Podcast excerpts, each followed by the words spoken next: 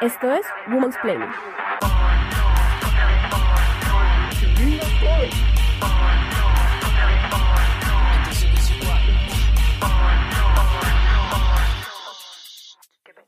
Al revisar varios libros de historia de la ciencia, encontramos una lista de principios comunes sobre los cuales fue fundada.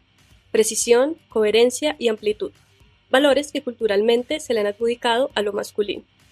Al revisar biografías de científicos como Isaac Newton o Albert Einstein, encontramos también un elemento en común. Estos hombres agradecen los descubrimientos de otros hombres, inscribiéndose así dentro de una genealogía patriarcal que durante siglos ha permanecido vedada a las mujeres. ¿Son las instituciones científicas clubes de solo hombres que impiden la entrada a las mujeres? ¿Por qué son tan pocas las mujeres que logran llegar a las publicaciones científicas? En un momento histórico en el que las mujeres han logrado la aparente igualdad dentro de la esfera productiva, ¿por qué sigue habiendo tan pocas mujeres estudiando carreras de ciencia y tecnología? Hoy, en Women's Planning, Ciencia y Tecnología, segunda parte.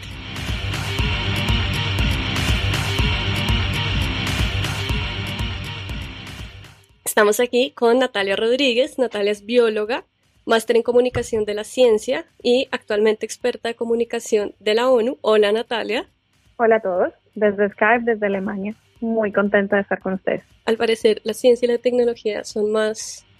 presentes en este podcast que la astrología. Natalia es Virgo ascendente Capricornio por sí.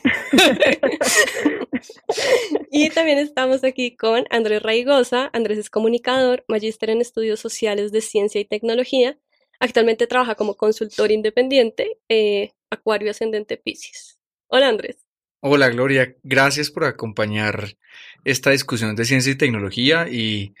pues eh, lo de los signos seguramente se da en la cabeza con los científicos, pero, pero gracias por esa presentación. Bueno, entonces, a mí me parece algo muy interesante para comenzar esta discusión y es pensar la historia de la ciencia desde un ángulo de género, pero no, digamos, desde la manera en la que las feministas lo han pensado, que siempre como examinar el lugar o el no lugar de la mujer, sino verlo desde el otro lado y ver a la ciencia como ese club de hombres que siempre ha sido. Y siento que como siempre lo digo en el podcast, hay como una gran falacia, que es la idea de pensar que la poca participación de las mujeres en ciertos ámbitos culturales es equivalente a eh, que no son buenas en aquello que hacen. Esa es una falacia completamente, aunque el escritor Alberto Olmos últimamente quiera pensar que la falta de participación de las mujeres en la literatura es por culpa de que somos muy malas y que pues no nos tenemos que quejar porque somos poquitas, cuando realmente si examinamos un poco más de cerca nos damos cuenta que esos clubes masculinos en que se han inscrito en la cultura y que se han inscrito en diferentes disciplinas son realmente lugares muy cerrados. Entonces, podemos ver, por ejemplo, en el caso de la ciencia, que hay una extrema falta de modelos femeninos. Muy pocas mujeres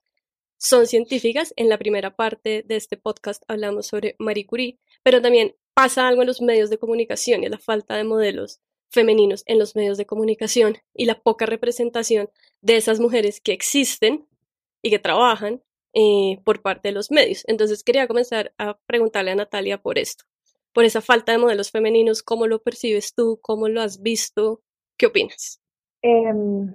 la falta de modelos es un problema súper, súper grande y yo creo que, que desde hace rato ha sido como identificado como uno de los factores más importantes, sobre todo en la niñez, sobre todo en la educación temprana. Las niñas, por ejemplo, no tienen, en, la, por ejemplo, en la cultura y en, en la televisión y en las celebridades, referentes femeninos y esto afecta la manera en que se motive o no a las chicas y a las niñas a elegir carreras en la ciencia y la tecnología. Hay una anécdota súper divertida que estaba viendo hace poquito eh, y es como el efecto, o se llama, o, estaban investigando un efecto que se llama el efecto Scully, y es de, de las chicas que crecimos en los noventas, por ejemplo, con, con los X-Files, y se hizo, por ejemplo, una, una, un cuestionario a, mujeres que nacieron durante los noventas y crecieron durante los noventas, y una de las de lo, de lo que se encontró era que la única o muy poquitas de las de las de las de los referentes que tenían en esa época era era la, la teniente Scully Y eso creo que muchas mujeres y que muchas mujeres que entrevistaron que realmente, por ejemplo, escogieron carreras en STEM, que son las carreras de ciencia, tecnología, matemáticas, dijeran que, por ejemplo, una de sus motivaciones fue ver esos, esas figuras femeninas de, de, de tecnología en la televisión, porque no existían más. Entonces, el hecho de que podamos, de que no existan referentes y de que no existan mujeres que podamos ver como ejemplo, hace que haya que no haya motivación, ¿no? Que no haya, que no haya modelos y definitivamente hay una subrepresentación de la, de la, de la mujer científica específicamente dentro de los medios. Me parece que también ahí pasa una cosa que es como una serpiente que se muerde la cola, en el sentido en el que muchas personas pueden decir no hay modelos porque no hay mujeres científicas, porque no les interesa. ¿Y por qué no les interesa? Pues porque el estereotipo de género siempre hay como un sesgo hacia que los niños son los interesados en la matemática, los niños son los interesados en la física y las niñas están interesadas en amamantar. No sé qué les puede interesar a las niñas según esto. Y eh, pues finalmente es como la perpetuación de ese estereotipo y me pareció una cosa muy interesante, slash simpática, slash satánica. Y es que la ciencia digamos que siempre está pensada en basarse en evidencia empírica. Y entonces, si tomamos como evidencia empírica estos estereotipos de género y no entendemos que detrás de esos estereotipos de género hay una construcción, pues se sigue perpetuando, pero bajo la falacia de estos son los datos y hay que darlos, como dirían los compañeros uribistas. Pues yo creo que inicialmente lo que venimos hablando sobre sobre la presencia de modelos femeninos y masculinos dentro de las aulas de clase y los modelos de educación es una realidad a gritos, sobre todo porque Gloria, estarás de acuerdo conmigo que, que muchas de estas cosas se hacen de manera, voy a decir, inconsciente por parte de los sesgos de los profesores. Cuando hablemos aquí, si hablamos más adelante de la educación STEM y de la educación en todos estos temas, diremos que no solamente es una crisis del sistema educativo que adolece de modelos y de medios de comunicación que adolece de modelos o genera más modelos eh, clásicos, o estándar, sino que también es un problema de los educadores y del sistema educativo, por ejemplo, en este caso colombiano. Lo hablamos en qué ocasión sobre que eh, los privados en Colombia tienen gran responsabilidad de la educación. También hay modelos religiosos que son absolutamente verticales con el tema de la educación en ciencia, tecnología, inclusive en matemáticas. Entonces, aquí hay un tema y es los hombres como Newton pensaban en Copérnico, los hombres como Einstein pensaban en Newton pero en quién piensan las mujeres que quieren estar eh, vinculadas con temas de ciencia, tecnología e innovación si sus profesores y los modelos educativos no amplían el rango de quiénes son los que pueden inspirar esa conversación de modelos. Además que son eurocentristas totalmente. Entonces siempre son científicos de bata, de pelo parado, que tienen una cantidad de cosas por hacer en el tiempo futuro o pasado, pero nunca hay una una completa diversidad de la conversación. Y añado una cosa que quiero también poner sobre el podcast y sobre este capítulo, y es la inminente necesidad de lo informal, la conversación informal. Esos, no voy a decir micromachismos, pero esas microconversaciones informales influyen determinantemente, no solamente en los modelos educativos, sino en los modelos de género que generan ese tipo de exclusiones.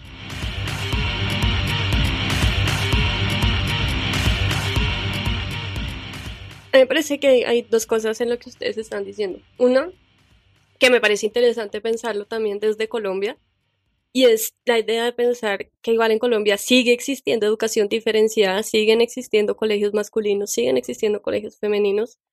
por un lado, cosa que es aterrador y complicado y apartheid, y por otro lado, que hay muchos de estos colegios en Colombia que están en manos de religiosos, entonces también es muy complicado generar como discusiones de ciencia y generar como curiosidad en el aula de clase cuando también a las niñas se les está imponiendo ciertos modelos religiosos de reproducción y de que su vida está llena solamente si traen a el planeta 800 otros muchachos y que pues si son niños, ellos sí serán ingenieros, pues como el feto ingeniero por supuesto. Por un lado me parece interesante pensarlo así, porque yo no lo había pensado como, como cómo, cómo estamos educando a nuestros, a nuestros niños, como dirían los amables personas moralistas que siempre están defendiendo a los niños. Y por otro lado, esa idea de que entonces como supuestamente hay un sustento biológico en los cerebros y hay una diferencia biológica que es completamente esencialista y completamente... Reduccionista, eso reduce que todos somos así. Y pues que siento que está también muy revaluada, no es, o sea, tampoco funciona así, las mujeres no somos mejores hablando por teléfono y los hombres son mejores eh, conductores de carros, como chao, no. Pero sí me parece muy fuerte que como eso se le pone la estampa biológica, entonces hay que creerlo, ¿no? O sea, como la ciencia lo dice, pues debe ser así. Y esa estampa biológica es supremamente fuerte, a pesar de que eso se ha revaluado y a pesar de que nuevos estudios eh, se han realizado y a pesar de que la neurobiología eh, tiene nuevos equipos y todos esos, digamos, estos mitos científicos ya no, ya no caben dentro de, dentro de, digamos, de la ciencia actual, se siguen perpetuando y aquí vienen de nuevo los medios. Y es que a los medios les encanta, digamos, eh, este tipo de estudios que nos dividen, ¿no? Que las mujeres somos de Venus y los hombres de Marte, y cada vez que sale un mini estudio que de pronto encontraron por allá que refuerza ese estereotipo, entonces tienen mucha acogida y, y, y, son muy atractivos porque son atractivos. O sea, este tipo de estudios que son fáciles de, de digamos, de, de reproducir y que, y que de pronto no tienen un sustento tan fuerte, los medios, los medios les encanta, digamos, cubrirlos. Y aquellos estudios que, que por el contrario, que hay muchos que han encontrado que esas diferencias son mínimas y que la biología no es lo que realmente, eh, digamos, está em, partiendo a, las, a, las, a, los hombres y a las mujeres, sino que, sino que las, las diferencias cognitivas van más allá y que están moldeadas por la cultura eh, esos, por ejemplo, ese tipo de estudios no se cubren con tanta, eh, con tanta, con tanta fuerza, ¿no? Entonces también los es como lo que decía, como es una, es un círculo vicioso en donde están los medios, en donde está la educación y en donde están los estereotipos eh, siempre perpetuados. Igual a mí, a mí me parece una cosa interesante de lo que tú estás diciendo, porque es un tema que tocamos un poco en el podcast pasado en la primera parte de ciencia, pero que creo que también es importante hablarla con ustedes, sobre todo, digamos, desde su experiencia más empírica, y es la dificultad de la divulgación científica, porque es muy fácil divulgar en medios estudios absurdos como que una de cada tres personas que come papas fritas es optimista y cosas así absurdas, pero genuinamente es muy complicado hacer divulgación científica y también es muy complicado hacer divulgación de género y no sabría yo si tal vez entonces debería haber como algún tipo de divulgación que se dirige más hacia los profesores o hacia quienes están a cargo de las aulas para que puedan entender que esos sesgos son falsos y que tanto los niños como las niñas están interesados en las calculadoras y los microscopios. Sobre todo teniendo en cuenta, Talia y Gloria, que muchas de las personas que aducen que hay eh, más participación de las mujeres en ciencia y tecnología y en, eh, en, actividades científicas no se dan cuenta que estas mujeres que entran, por ejemplo, al mundo científico, tecnológico o del desarrollo de conocimiento, entran pero a hacer carreras o a hacer actividades de recolección, o sea, casi que me siento reproduciendo la fábula de, del hombre cazador y la mujer recolectora, porque pues aquí es donde, el, donde la mujer empieza a colectar datos. Entonces, ellas son buenas para almacenar datos, para trabajar el análisis de datos, para estar ahí en la análisis de comportamientos, mientras los científicos o los hombres eh, están haciendo actividades de cazar los datos para que otros sean los que quiten la cáscara y cojan el, el, lo que se necesita. Sigo haciendo esas, esas, esos símiles, creo que un poquito desafortunados, para decir una cosa.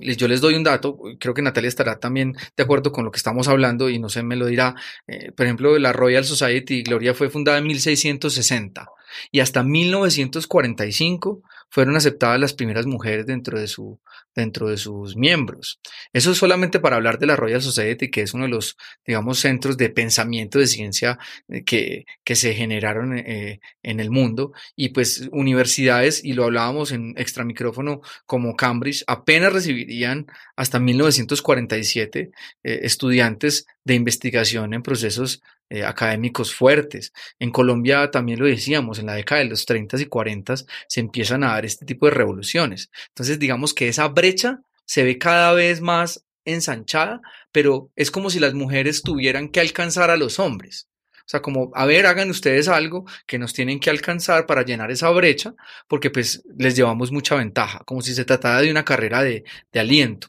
Y mm, se está dejando por fuera que no solamente es una cuestión de equidad, sino que en la ciencia, Natalia, también hay unos, unas labores que no son propiamente de investigación, sino las direcciones administrativas, las presupuestales, las generaciones de conocimiento, la educación, la transferencia, que también hay que llenar y que también tenemos que ocupar con diferentes géneros y diversidad. Definitivamente, y es que y es que digamos que a pesar de que se ha mejorado mucho y a pesar de que los números, en, en sobre todo digamos en la, en la, en la educación en, digamos, en el pregrado ya está mucho mejor y digamos que, que hay muchas más mujeres ocupando o ejerciendo estos, estos eh, eh, cargos básicos. Todavía en los cargos altos esto, esto, no es, esto es el problema más grande. En, en la medida que se va escalando, digamos, eh, laboralmente hay menos y menos y menos mujeres. El problema es que son terrenos muy hostiles, o sea, sobre todo la tecnología.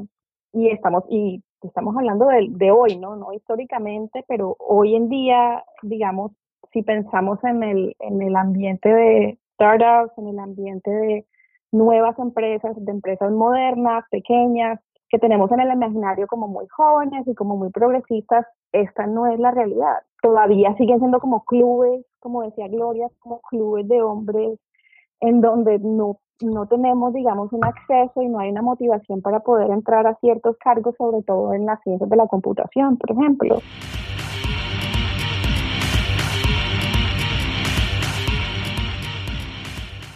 Estoy pensando en que este fin de semana me vi Black Mirror. Entonces hay un capítulo muy absurdo, no tiene sentido nada lo que sucede ahí. Pero el cuento es que se involucra una startup tecnológica, que de hecho no es tan startup porque... ¿Es un spoiler? ¿Está haciendo spoiler? Sí, está haciendo spoiler. alerta, spoiler. Exacto. Y es como que es como una especie de red social tipo Facebook, Twitter, Instagram todo el tiempo y el protagonista necesita hablar con el dueño y entonces van y lo buscan y solo pueden, primero solo pueden contactar con la subgerente, que es una mujer asiática, súper organizada, súper como que trota todas las mañanas y luego maneja todo. Y esa mujer asiática es la única que sabe dónde está este falso Mark Zuckerberg, que resulta que está por allá como en un retiro de silencio y el man es como dicen los gringos, un douchebag total, porque es como pelo largo, recogido en cebollita, sin camisa, meditando por allá en medio, no sé qué, es como el genio que se inventó esto. Y una órbita de mujeres detrás de él organizándole los papeles y como viendo sus agendas y etcétera, etcétera, etcétera. Y creo que hasta ahora que tú lo mencionaste, no había cachado lo sexista que son esas representaciones y también, o sea, la red social, por ejemplo, que es una gran película, hay esta idea de Zuckerberg, el genio atormentado, nerd, con problemas sociales que tiene a esta mujer exnovia y que entonces él crea todo este Facebook en torno a esta exnovia y es como una especie de amor cortés medieval, pero no hay mujeres nunca codificando, no hay mujeres, o sea, nunca sabemos si en el equipo de Facebook existió alguna mujer que se le ocurrió hacer algún tipo de código y estoy casi segura que sí. En algún momento tuvo que trabajar una mujer en Harvard con él. Uno pensaría que las cosas aquí están mejor, pero la verdad es que no. La verdad es que el problema del acceso a las mujeres a la ciencia y la tecnología es un problema generalizado el, fin de semana pasado, por ejemplo, era que Gloria estaba contando también su, su, su anécdota con lo de Black Mirror. Estaba hablando con un amigo y él es ingeniero de sistemas en Dropbox. Estamos hablando un poco de, este, de esta controversia, del debate acerca de las cuotas, ¿no? De, si debería o no haber cuotas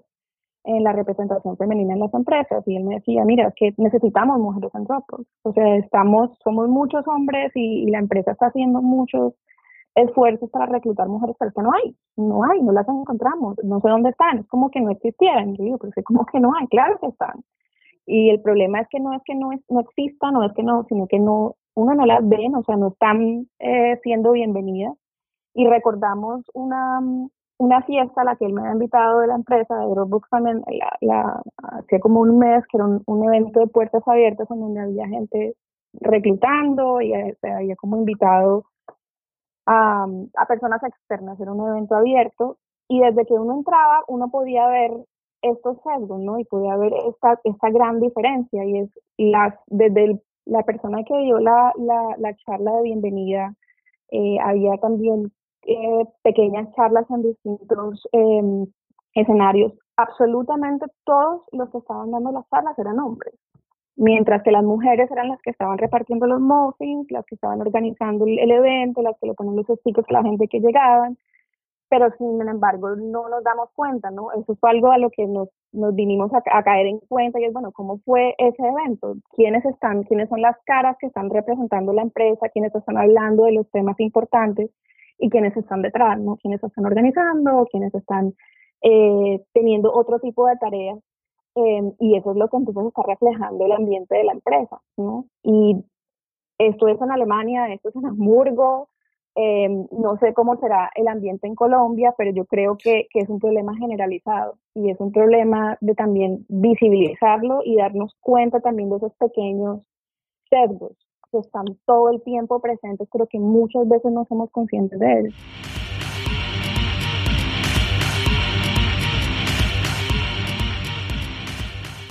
A mí me parece espectacular una palabra que tú dices, que es las cuotas, porque es un tema que me parece lo máximo para debatir. O sea, si a mí me ponen en un auditorio a hablar de cuotas, puedo hablar ocho horas. Me parece el mejor tema del mundo. porque siento que las cuotas también es como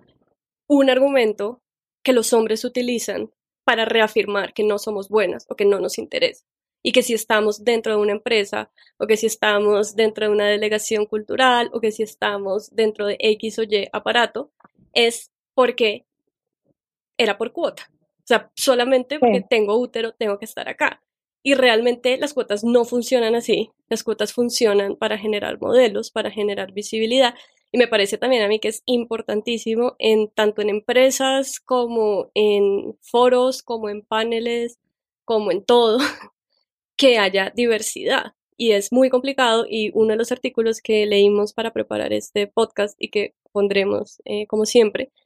ahí abajito, habla por ejemplo de la dificultad de las mujeres para llegar a las publicaciones científicas y que una vez más no es porque no les guste o porque tengan pereza o porque no sepan escribir, sino porque también en los mismos comités de selección de esas publicaciones no hay mujeres, son solo hombres viendo pues, los problemas de los hombres que son y su punto ciego es que no entienden la importancia de la diversidad en esas juntas o en esos comités para tener un espectro un poco más grande de lo que se puede publicar o no, que me parece que sucede también en publicidad, lo vemos todo el tiempo, con esas publicidades horribles sobre menstruación que no tienen ni la más remota idea y que uno sabe que las hizo un hombre y que fue un, comité de hombres los que estaban ahí metidos. O pues cuando uno va a un panel a escuchar a cuatro autores hombres hablar de las mismas cosas que les interesan a los autores hombres, que pues me imagino que debe ser marcas de pipa o de zapatos, porque no sé qué les puede interesar a ellos, la verdad. no voy nunca a ese tipo de paneles. Y es como definitivamente si no hay diversidad, o sea, si no, si las personas no llegan ahí y si la única manera en la que pueden llegar es por medio de las cuotas, pues bienvenidas sean todas las cuotas posibles, porque de resto no hay otro mecanismo, no se lo han inventado, otro mecanismo que pueda favorecer a las minorías. Y, me parece que las cuotas son necesarias a pesar de que sea el nuevo argumento de moda para decir las mujeres no son tan buenas en lo que hacen, etcétera, etcétera. Y hay otra cosa que me parece también muy interesante para que discutamos y es que es muy difícil también, o sea, también resulta costoso para las mujeres por un montón de trabas que los hombres no se pueden imaginar y que una vez más, si no hay mujeres en lugares altos de poder para poder mostrar esas trabas, pues es muy difícil que los hagan conscientes. Cuando aparece la brecha de género, cuando aparece la maternidad, o sea, cuando no comenzamos a pensar lo costoso que es para una mujer hacer un doctorado en ciencias, por ejemplo, muchísimo más costoso que para un hombre. Además, hay, una, hay, algo, hay algo que también es como, como importante entender, es que en el mundo de la ciencia, el, el digamos que el, el camino para poder ejercer una carrera es bastante difícil y especial a, otras, otros tipos de carreras, porque es que es bastante lineal, ¿no? Entonces, tenemos el pregrado, luego el posgrado, luego el doctorado, luego el postdoctorado y unos fellowships en la mitad. Entonces, es un, es un camino bastante inseguro per se, tanto para hombres como para mujeres, porque están, está uno, tiene que estar dispuesto a cuánto dura, por ejemplo, mi fellowship, que normalmente dura dos o tres años, y que si no lo encuentro me toca buscar otro. En el doctorado son cuatro años. Y si a eso le sumas, por ejemplo, que el, cuando el, las mujeres empiezan, digamos, a tener una, una, un trabajo estable dentro del, dentro del mundo de la ciencia, es después de los 30 más o menos años, que es cuando ya han terminado un doctorado es cuando, por ejemplo, se hacen la pregunta del punto de ser madres o no, tener una familia o no, es supremamente complicado porque son trabajos que son muy inestables y que tienen un periodo corto y que tienes que aplicar a otro y que tienes que aplicar a otro y que si no te sale, entonces, ¿qué hago? Y esto, por ejemplo, tiene efectos muy grandes en las publicaciones. Los científicos tienen que publicar y viven de las publicaciones y, y de la productividad. Entonces, esto también eh, afecta mucho específicamente y muy fuertemente a las mujeres. Las mujeres, por ejemplo, publican menos en promedio que los hombres, colaboran menos internacionalmente que los hombres, reciben menos grants, los grants son de menor cantidad, pero todo esto es también por estos sesgos de, lo que estábamos hablando, que para nosotros es supremamente complicado y supremamente costoso eh, ejercer un cargo en el mundo de la ciencia mientras que para los hombres no tanto, ¿no? Porque los hombres, y por eso se ve que en los, los eh, investigadores principales, por ejemplo, son hombres, eh, y en los grupos de investigación estos cargos altos siguen siendo em, específicamente para los hombres. Adhiero a lo que ustedes están diciendo, pero también a mí me preocupa porque mientras ustedes hablan yo veo las cifras de, de cómo viene el tema de formación en ambos géneros. Evidentemente, Natalia Gloria, estamos ante, un, ante una brecha de profesionales en desarrollo de conocimiento, ciencia, tecnología, ingenierías, matemáticas, en Latinoamérica, específicamente en Colombia, mm, de ambos géneros, o sea, en total de profesionales y en total de investigadores, pero lo que viene no me parece muy alentador. Eh, este momento estoy leyendo que las niñas de 15 años tienen el peor puntaje en el área de ciencias que los niños eh, somos uno de los países más atrasados en las pruebas PISA que nos determinan qué tan aptos somos cuando paradójicamente en otros países como Letonia o Bulgaria, la mayoría de los países musulmanes incluso, en esta misma prueba las niñas tienen mayor probabilidad de destacarse en ciencias que los niños. Me preocupa sobre todo pensando lo que dijo Gloria al principio, eh, cómo estamos educando esas primeras eh, generaciones o esas primeras personas que están empezando a hacerse preguntas sobre el mundo a través de filtros de los privados y de los religiosos, y si esas preguntas nos conducen a los mismos sesgos de siempre y que además nos van a someter más a la dependencia de conocimiento de otros países que tienen la hegemonía de conocimiento y la producción del conocimiento como mencionas Natalia. Y la pregunta pues, que me hago también y que dejo abierta para quienes nos escuchan y para nosotros es cómo generar modelos STEM o modelos que nos, que nos puedan ayudar a generar nuevas preguntas en los niños y en los jóvenes sin estos sesgos innecesarios, sino con ganas en serio de sacar adelante temas tan poderosos como, como el desarrollo de problemas tan particulares que tenemos en Colombia, que estoy seguro que el STEM o que las educaciones de, en este sentido pueden ayudarnos siempre que, pienso en este tema, creo que los problemas están tan identificados, o sea, que están ahí, que todos los estudios siguen repitiendo lo mismo y es que existen sesgos, estos son los sesgos, están los filtros, están identificados los filtros, el punto siempre es, bueno, ¿qué podemos hacer? Porque el problema es que la ausencia de las mujeres en la ciencia es así es progresiva, pero es persistente. O sea, siguen, siguen, seguimos teniendo los mismos problemas. Entonces también es identificar qué tipo de estrategias funcionan y qué tipo de estrategias definitivamente no han funcionado porque hay muchas, digamos, estrategias que, que se han visto que son totalmente fallidas. O sea, eso de no sé, de la, de, la estrategia de la científica en tacones, o, o sea, eso no, no, no, no cabe, digamos, sino empezar a uno a ser conscientes de que las mujeres en la ciencia existen, de que hay mujeres científicas, de que el talento está ahí, pero que tiene que haber un esfuerzo mucho mayor y en unas esferas mucho más altas. Yo también quisiera preguntarle acerca de, a ustedes acerca de, por ejemplo, en el ámbito político, en cómo podemos nosotros eh, también eh, estar, digamos, Em, que la influencia realmente son las políticas de inclusión, en que realmente se haya, presupuesto para no solamente atraer más mujeres en la ciencia, sino que las mujeres podamos permanecer también en estas carreras eh, y en estos eh, cargos científicos, porque una cosa es que, que se haya aumentado el número de mujeres que están, digamos, estudiando carreras de la ciencia, pero el problema es mantenernos ahí y eso me parece a mí supremamente eh, un, problema también supremamente importante. Entonces, es desde que, desde los cerdos que existen en la niñez, desde que nacemos, hasta en las altas, en los altos cargos, cómo podemos identificar estrategias para cada uno de esos filtros eh, en donde las mujeres estamos escapándonos de la, de la participación científica.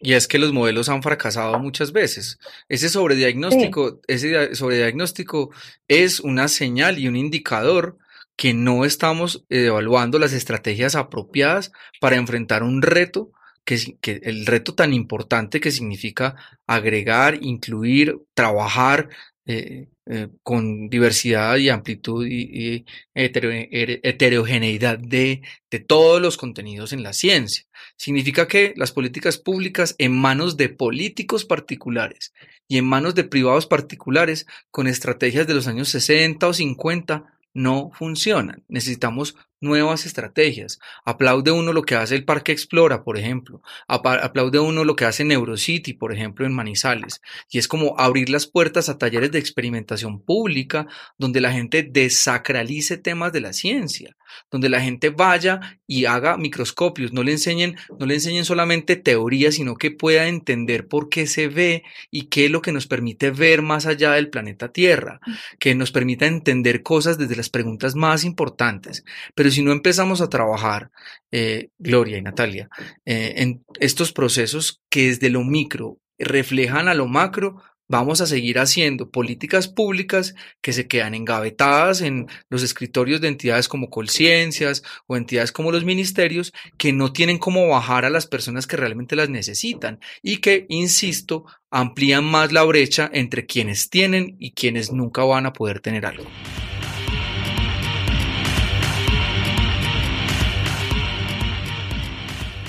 A mí me parece que algo sobre lo que habla Natalia que es muy importante y pertinente, porque creo que también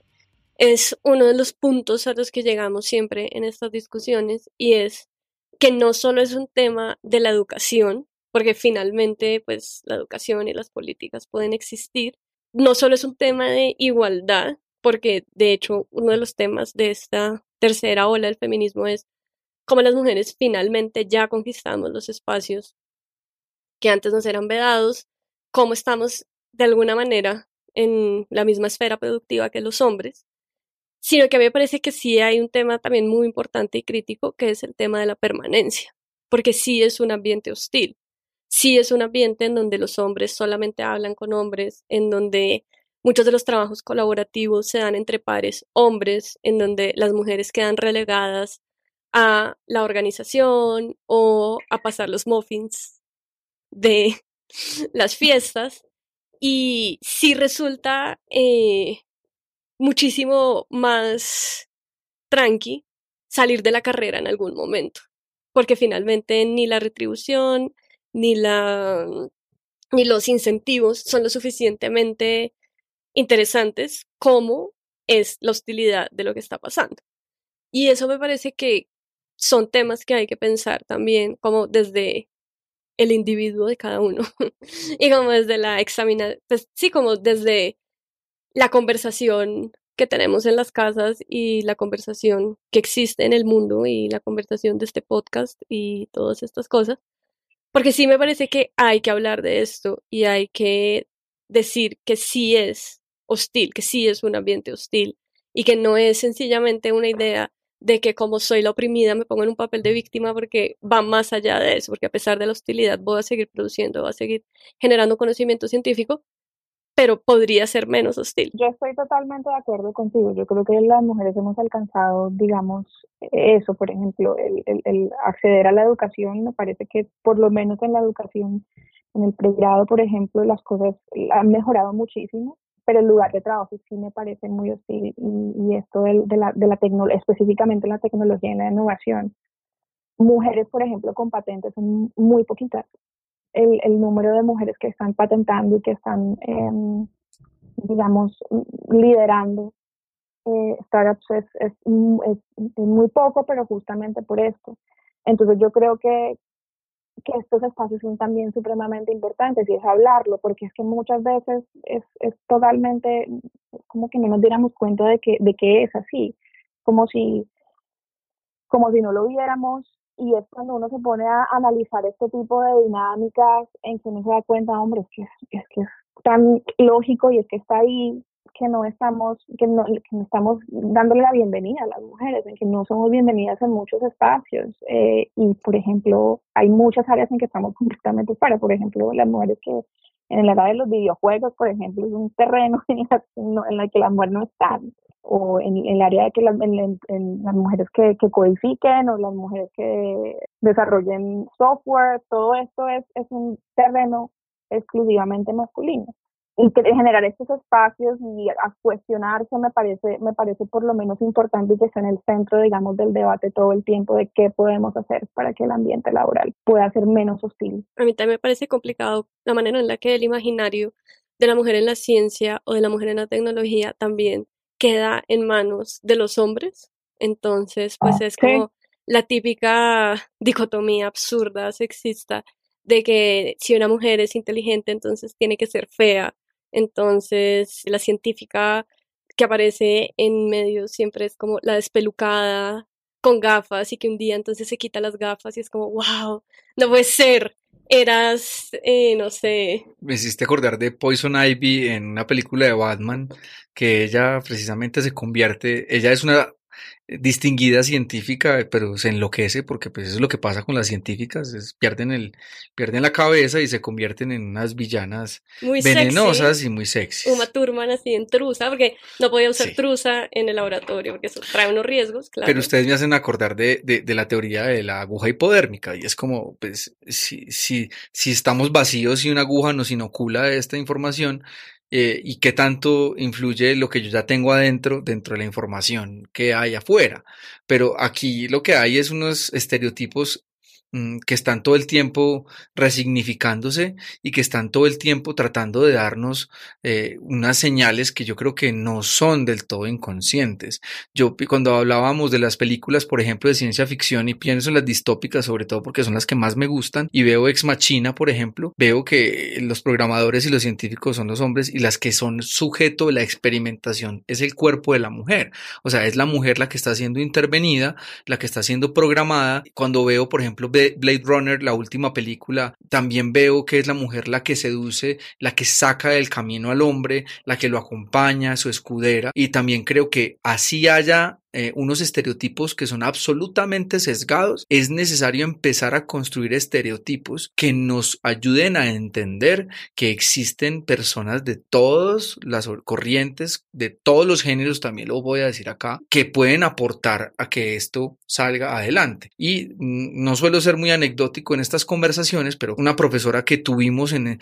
en España, que me parece en habla hispana una de las más duras en temas de género y ciencia, que es Eulalia Pérez Cedeño, es una de las personas que más insiste en esto. Y es, es evidente que hay que hacernos preguntas sobre cómo estamos construyendo los mensajes a la opinión pública y eh, Gloria y Natalia pasar de la divulgación a la apropiación. Y es cómo hacemos que los contenidos dejen de ser necesarios a ser co-construidos con las audiencias. Y ahí también hay, insisto, nuevas estrategias que pues tenemos derecho a experimentar porque las viejas evidentemente fracasaron.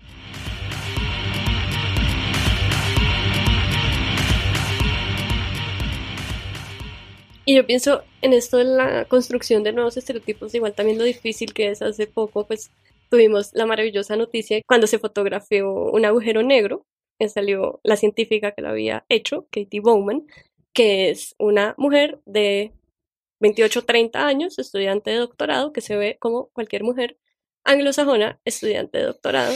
y evidentemente su logro, que es realmente algo que me sobrepasa porque no entiendo cómo pudo manipular la fotografía, la luz, el espacio, etcétera, pues fue completamente pasado en segundo plano porque no estaba rica. Y siento que ahí tenemos un fantasma cultural de odio a las mujeres muy fuerte, muy complicado y muy difícil de, de espantar. Sí, y en la ciencia, por ejemplo, yo sé que hay que hay estudios, por ejemplo, en donde en donde a estudiantes de ciencias, a los hombres, por ejemplo, siempre se les tiende a, a, evaluar más dependiendo, eh, si tienen problemas, por ejemplo, se les tiende a, a justificar los problemas eh, por factores, por ejemplo, externos, mientras que las mujeres siempre, eh, si tenemos algún tipo de dificultad, entonces es por lo que tú dices, porque nos peleamos con alguna colega o porque tenemos eh, el factor también emocional, que las mujeres somos supremamente emocionales, como si, como si esto afectara todo eh, cualquier aspecto de nuestras vidas, mientras que a los científicos no se les, no se está midiendo de la misma manera. Entonces hay unas, unas diferencias supremamente grandes en cómo analizamos eh, la producción científica y cómo analizamos la tarea de, de, la ciencia en los hombres y en las mujeres. Y a mí, por ejemplo, esto de, esto de Katie Obama me pareció así como increíble porque fue un backlash súper grande. Y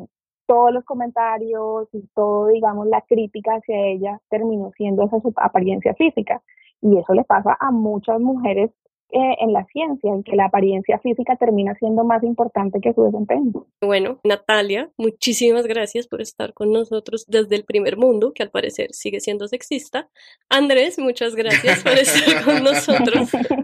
desde Bogotá, porque la tecnología funciona. Acuérdense que estamos en Spotify, Deezer, iTunes Music, SoundCloud y que somos el podcast número uno categoría comedia porque que el único ingeniero que valga la pena sea el feto ingeniero es algo muy chistoso. Chao. Esto es Woman's Planning.